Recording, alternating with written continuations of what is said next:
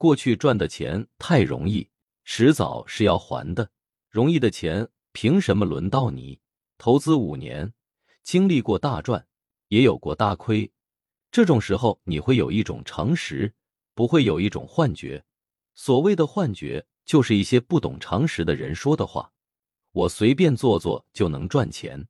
说这种话的人，大多数都处在一个阶段，那就是靠运气赚了点钱。我也有过这种幻梦，曾经连续三年百分之二十加的收益，让我感觉好像赚钱好像很简单。当经过美联储持续加息。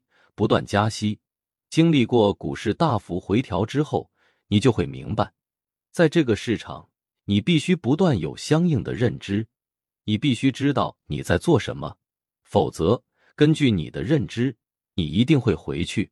就像有的人说纳斯达克很简单，天天涨，所以形成某种信仰，只要买它以后就能暴富。咱们暂且不说投资这件事有多难。就说美股市场过去十年，标普五百的平均回报率百分之九点九五，这个收益率十年是百分之一百五十八。但如果我们仔细去看，这中间经历过很多次大幅回撤，比如二零二二年回撤了百分之十八，这是什么概念呢？你自己去经历一下，你就知道了。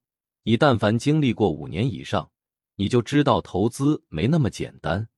很多人说只买纳斯达克就行了，它只会天天涨。我承认美股这个投资市场从长期来看，确实是很好的标的。但是你不是一过就是五年，你是一天一天过的，这里面会有无数煎熬的时候。懂的人都知道我在说什么。纳斯达克不是今天才出现的，一九七一年它就建立了。可是这么多年过去了。国内有几个人长期坚持定投，拿了十年财富自由的呢？